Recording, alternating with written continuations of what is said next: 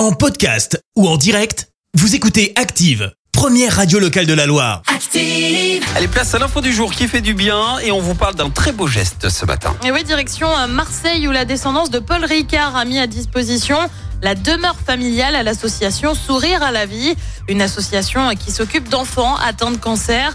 Le château de Sainte-Marthe est situé dans le 14e arrondissement de Marseille. Il s'agit d'un bail amphithéotique.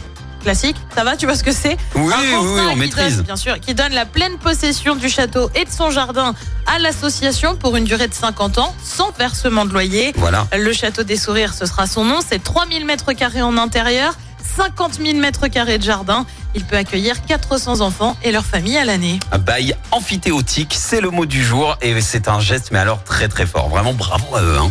Merci, vous avez écouté Active Radio, la première radio locale de la Loire. Active.